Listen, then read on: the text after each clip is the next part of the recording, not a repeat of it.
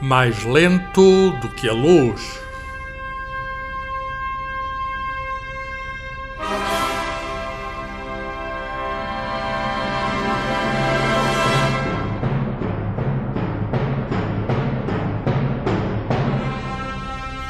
Uma conversa sobre ciência, o universo e tudo o resto, com David Marçal e Carlos Filhais.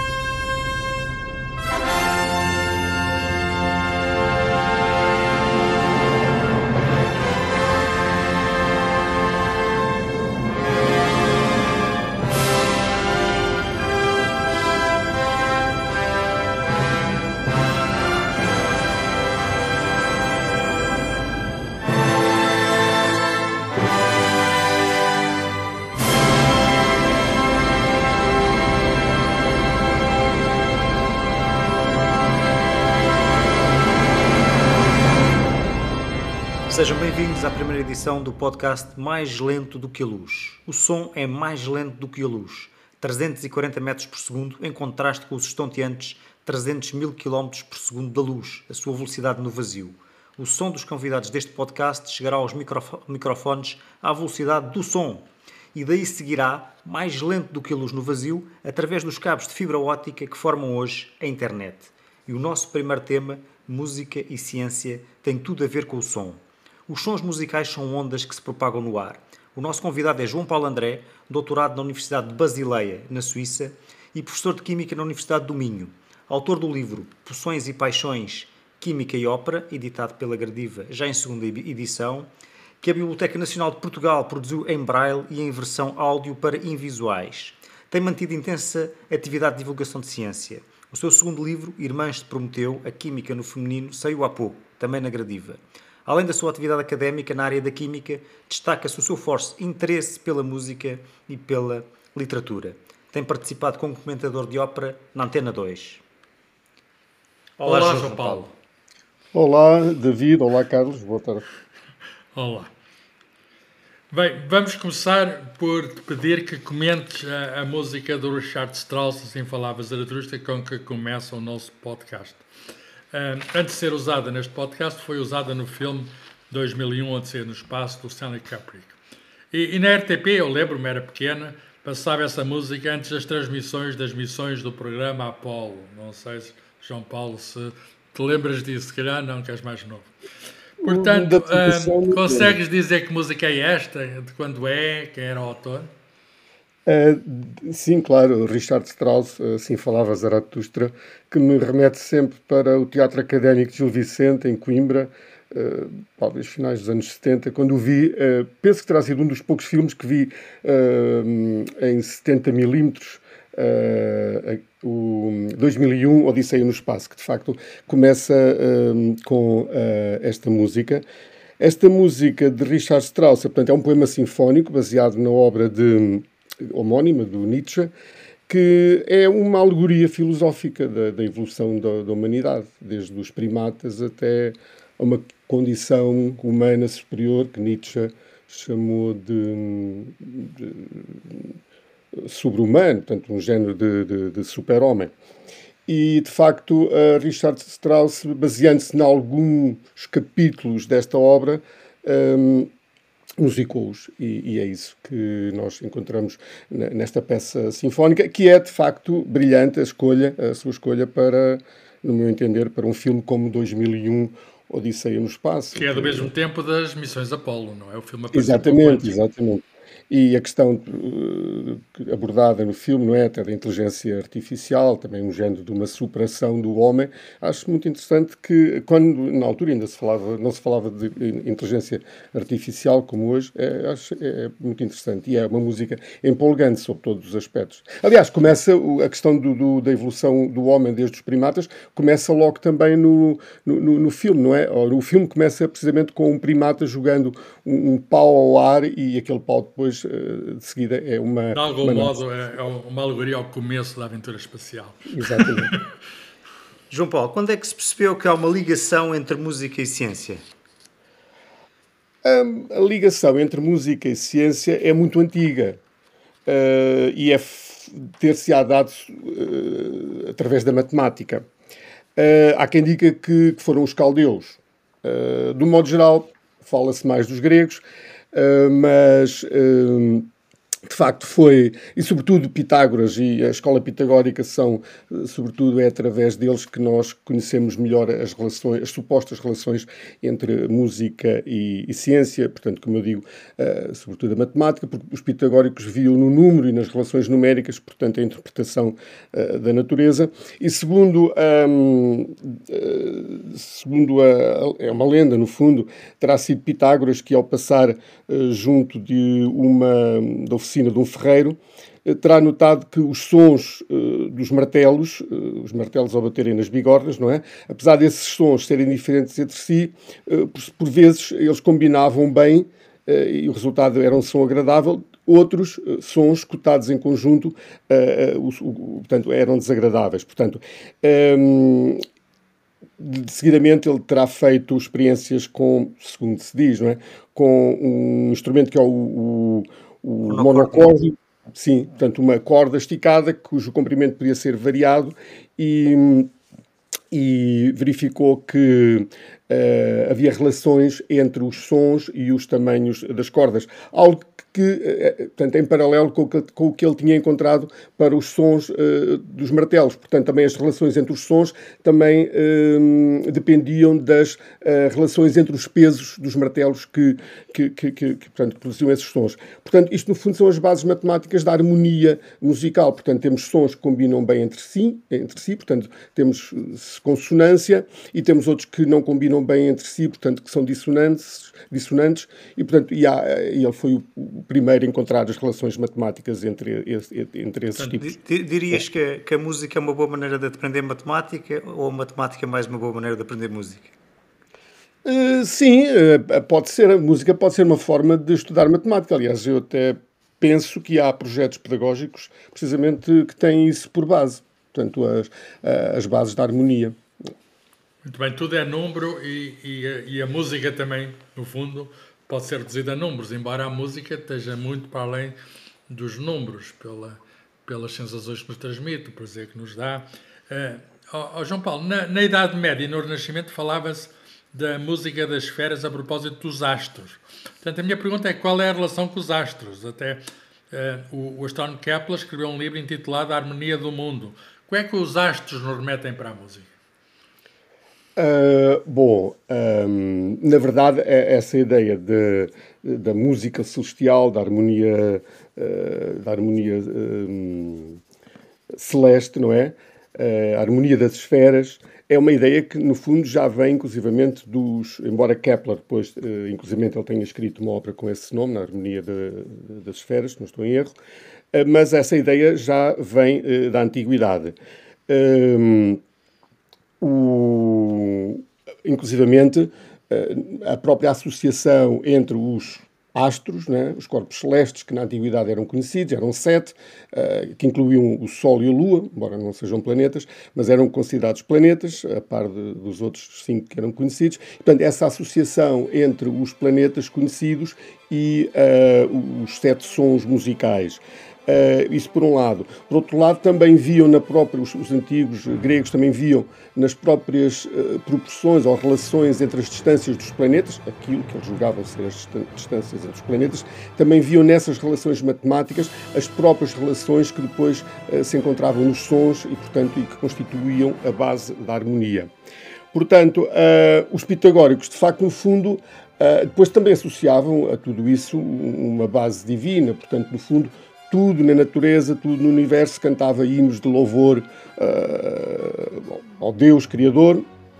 E, inclusivamente, os pitagóricos viam a própria, o universo como um, gigante monocórdio, não é? Em que uma, uma, uma corda gigante uh, esticada entre o céu e a terra e, portanto, depois os astros, cada um teria a sua, a sua, o seu tom em termos de, de musicalidade, em, termos uh, de, portanto, da acústica, e, e, nós é que não os ouvíamos, nós humanos não ouvíamos esses sons, portanto, o som das esferas não estava, portanto, ao alcance do homem, porque o homem só o atingiria quando, só conseguiria uh, ter essa capacidade de, de, de, de, ouvir esse som quando se libertasse, no fundo, da escravidão da, das sensações uh, terrenas. Portanto, há aqui uma ideia também, curiosamente, uma ideia de aperfeiçoamento. Portanto, o homem só num estado superior de, de, de, de de, de, de desenvolvimento.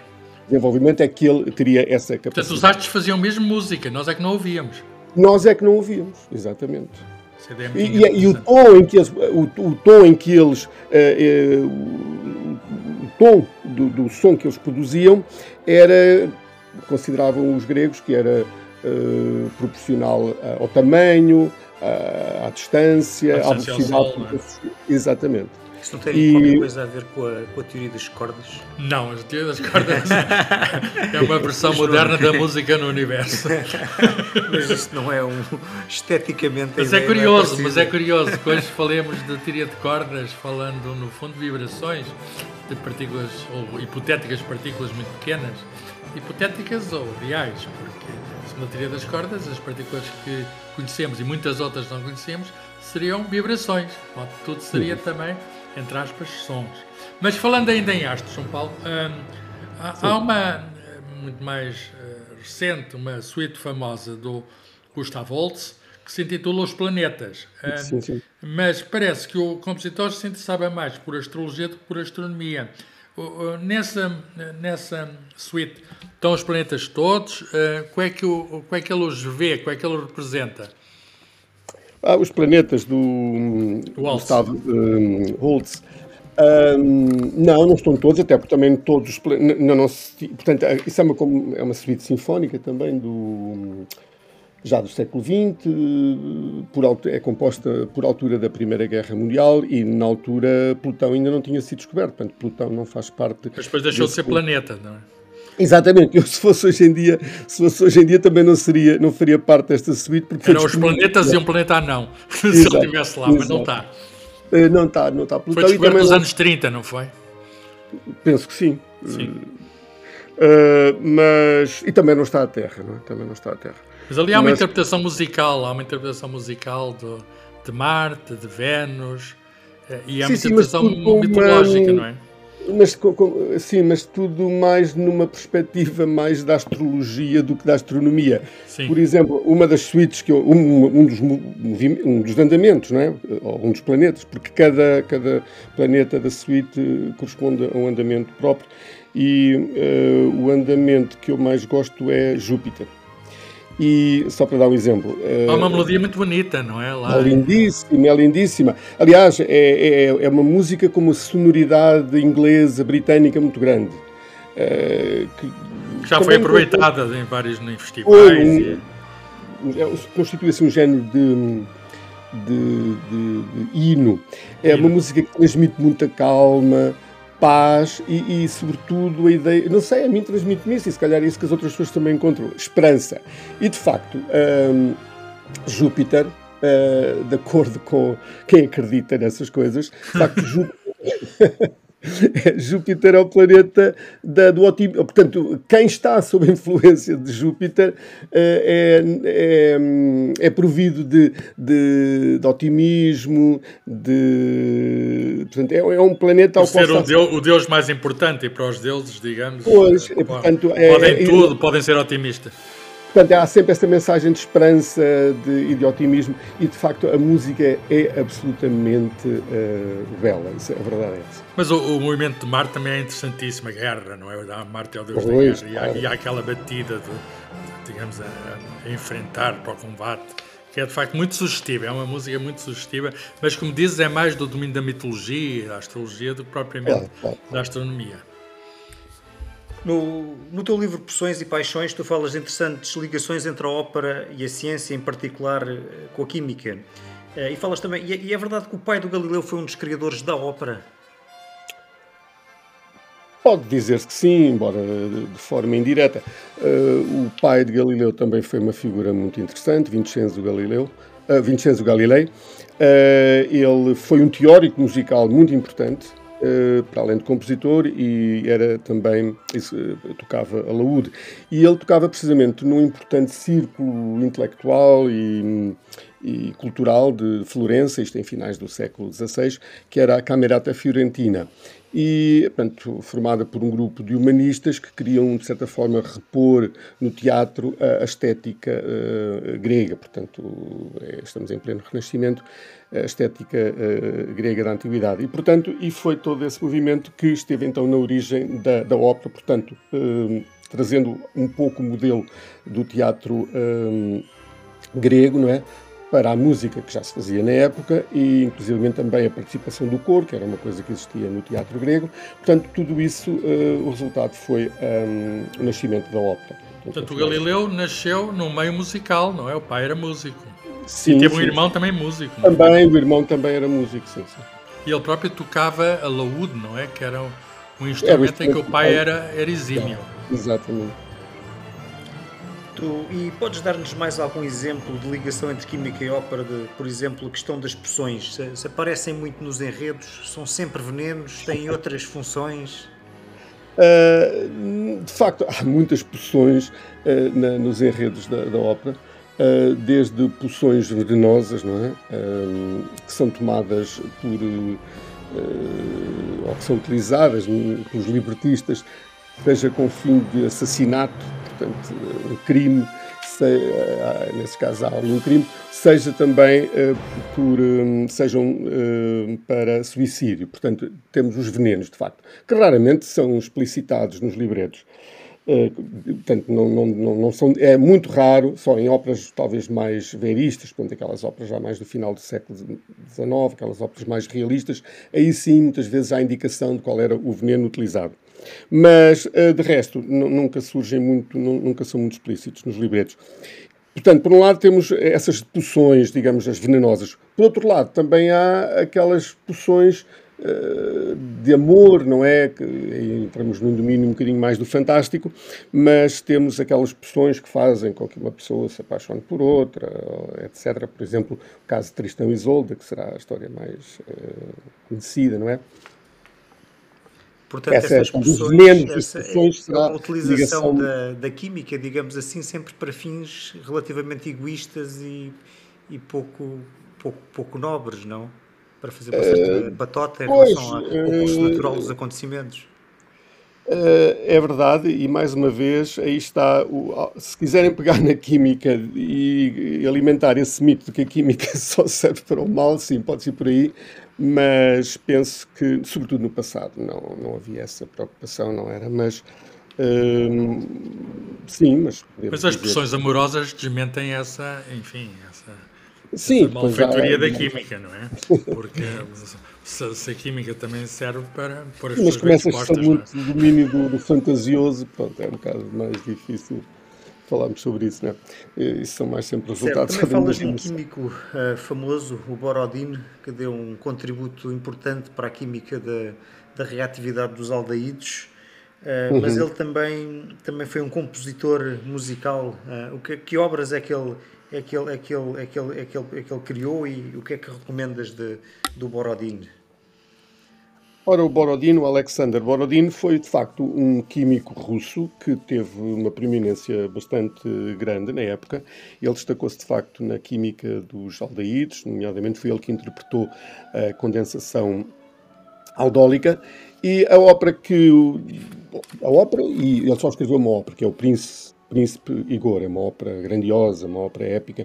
De facto, um, foi a única ópera que ele uh, compôs e foi a única ópera que, e é talvez a obra que, que o celebrizou, a obra, a obra musical que o celebrizou, até porque tem uma famosa melodia, que são as danças palovcianas, que será das melodias da cultura ocidental mais explorada em termos de uh, variadíssimos arranjos que têm sido feitos em torno dessa melodia, desde música ligeira, pop, rock, musical, etc.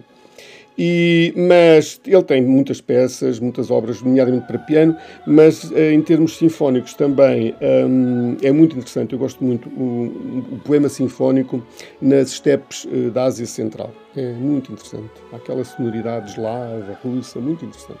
João Paulo, mas também é muito conhecido aqueles quadros de uma exposição. Ah, isso é o Mussorgsky, não é? Mussorgsky, os quadros é de outro, é outro. Mas é da mesma época, mais ou menos. Sim, sim, sim. sim. Também, também são. Ele era melhor químico do que músico ou melhor músico do que químico? Ele foi, eh, eu diria que ele foi bastante bom eh, em ambos os domínios. Eh, sim, ele, eu diria que Mas era um químico profissional, não era, não era um sim, sim, ele veio doutorar-se. Não, não, ele não era. Por exemplo, Elgar, ainda há pouco falámos do Elgar, né, do, dos planetas. Elgar tinha uma grande paixão para além da música, era, era, era a química. Uh, mas era, era, um, era um hobby, uh, inclusive, mas apesar mas a um nível também uh, bastante elevado. Ele chegou até a patentear o método de produção de, penso que de gás sulfídrico, mas pronto, era um amador. Não, uh, Borodin era doutorado em Química, ele veio-se doutorar, penso que a Alemanha. Era um químico de, de reputação internacional nessa época. Portanto, ele destacou-se em ambos os campos, quer na música, quer na química. Muito bem. Uh, os cientistas, há, há, cientistas que têm essa relação particular com a música, mas toda a gente gosta de música. Os cientistas também. Uh, o, o, o, meu cientista de eleição é o Einstein, acho que, enfim, é um ídolo de muita gente, uh, representa o melhor da ciência. Ele era um violinista amador.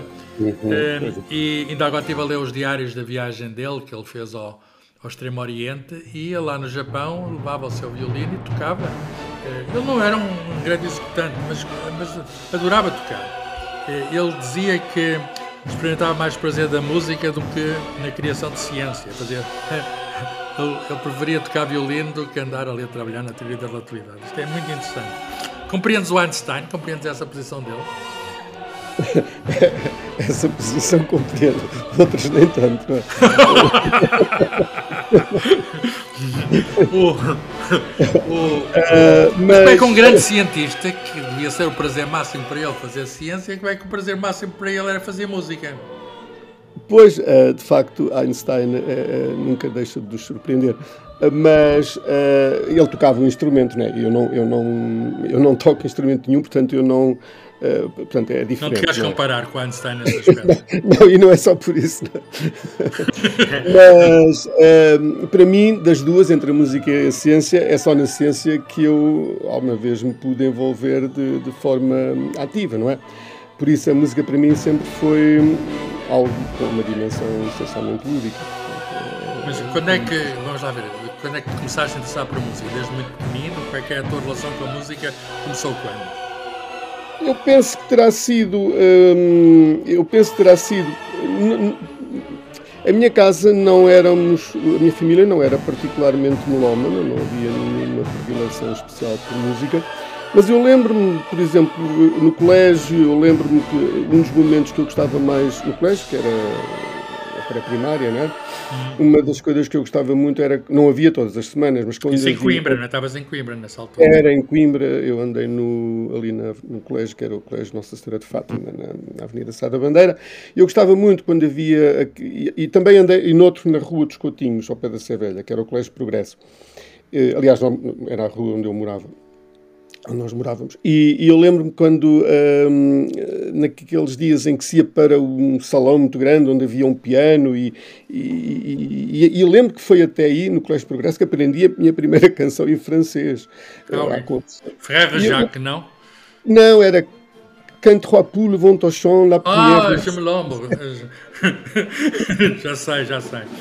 É, Olha... e, e, e, portanto, as minhas primeiras memórias da música uh, estão aí.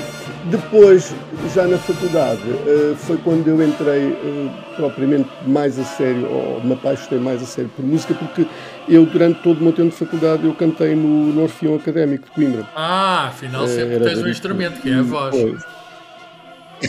Sim.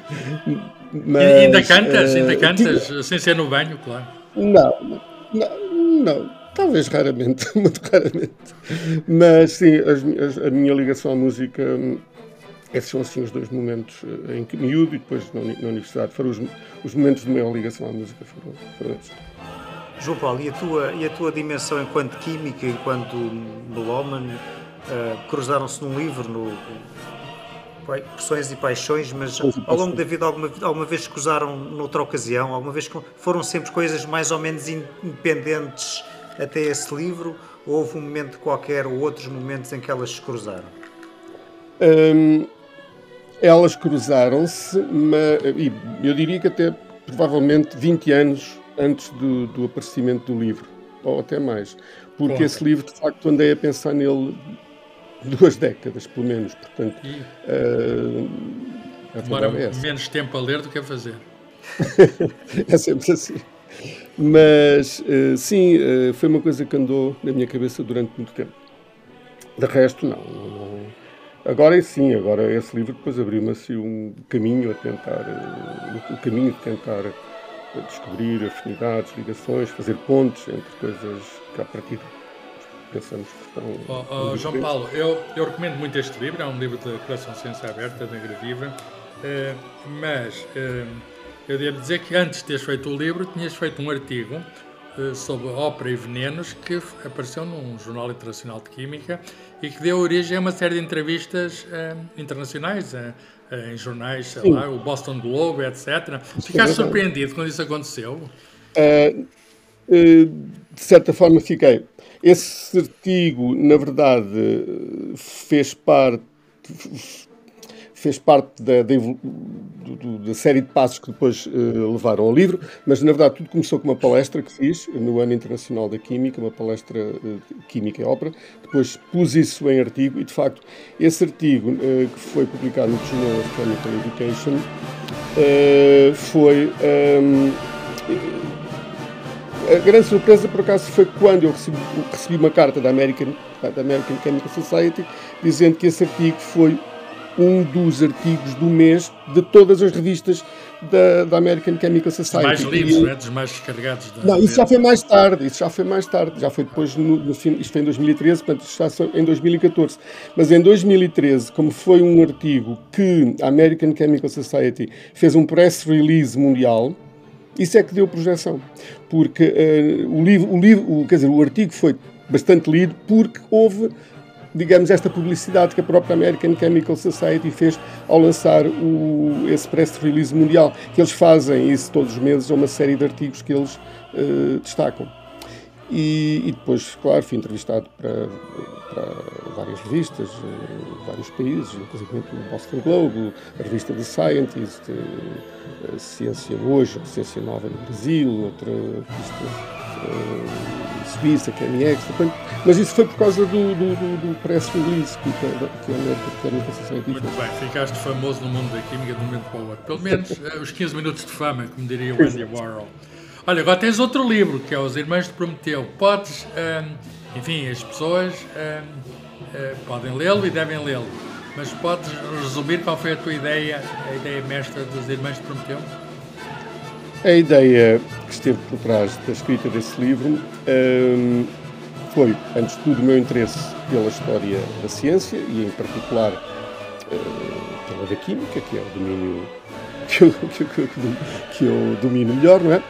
E, por outro lado, um, houve depois duas, um, dois vetores importantes dentro disso, foi o facto de eu ter estado em Filadélfia na Chemical Heritage Foundation e onde eu me deparei com um manancial de de informação sobre contributos menos conhecidos das mulheres na, na química ou nas chamadas uh, artes químicas, uh, sobretudo ligadas ao mundo doméstico feminino, e muitos livros, chamados livros de segredos, muitos receituários, e, e, e eram coisas que, que, eram fontes primárias, muitas delas que eu, que eu pude consultar.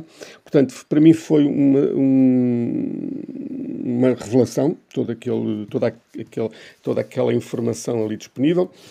E, por outro lado, foi também verificar que, sobretudo na língua portuguesa, um, a, história da química e, sobretudo, a, a contribuição feminina, praticamente não há nada. Não? É?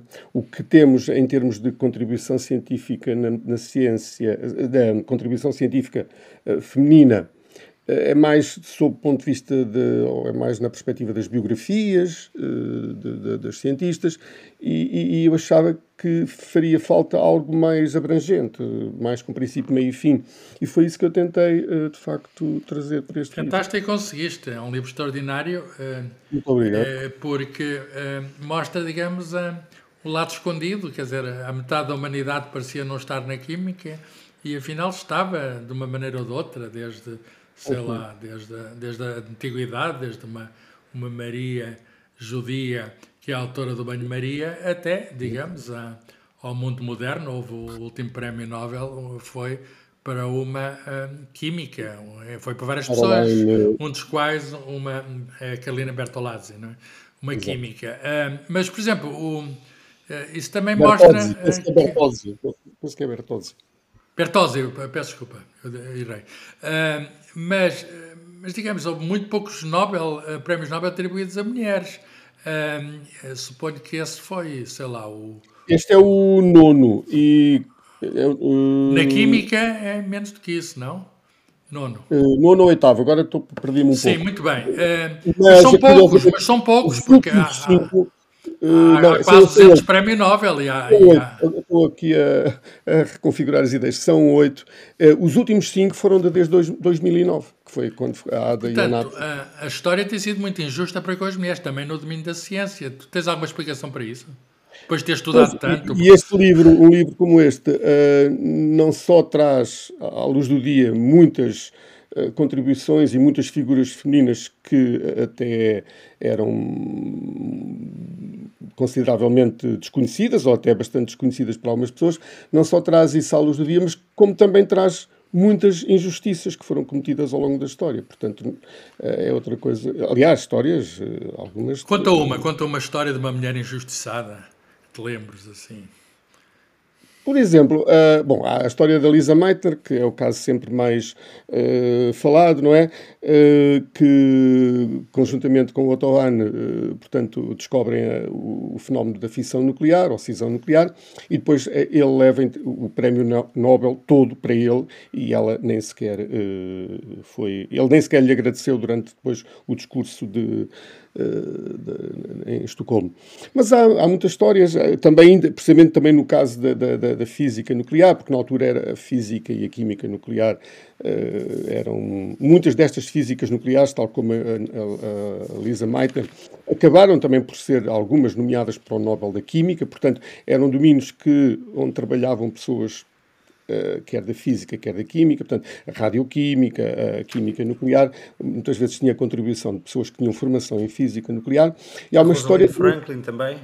A Rosalind Franklin, que é outra história, mas também de uma grande injustiça, mas ela, na verdade, quando quando, ela, quando o prémio Nobel depois da, da, da medicina é em 62 é atribuído ao Watson uh, e Crick, e, e, exato. Uh, ela já tinha morrido, ela tinha morrido uns anos antes com, com, com, com, com, com, com cancro. Portanto, também levanta a questão, porque o prémio Nobel é no máximo atribuído, um prémio Nobel pode no máximo ser dividido por três pessoas. Portanto, já eram três, portanto, se ela estivesse viva, teria sido incluída. Essa é uma questão que se levanta. Mas há histórias, uh, estava a falar das, das, das físicas nucleares, uh, Maria Tablau, uma austríaca, que uma história tristíssima. Ela, no fundo, é a primeira mulher a, a detectar uh, no nosso planeta, uh, ter provas científicas de, de fenómenos de provocados, fenómenos nucleares provocados por radiação cósmica. Ela desenvolveu uma, uma um, emulsão fotográfica, uh, portanto, com isótopos radioativos, onde conseguiu, de facto, ter prova disso. E, e, no entanto, e por isso ela foi, acabou, hoje sabe-se que ela de facto foi nomeada para o Nobel da Química, mas quem recebeu o Nobel da Química foi outro, foi um senhor, agora não me recordo o nome dele, que com exatamente o mesmo trabalho e, e nem sequer a referiu, não é? E, e ela morre pobre, morre ignorada, é, há muitas histórias assim de...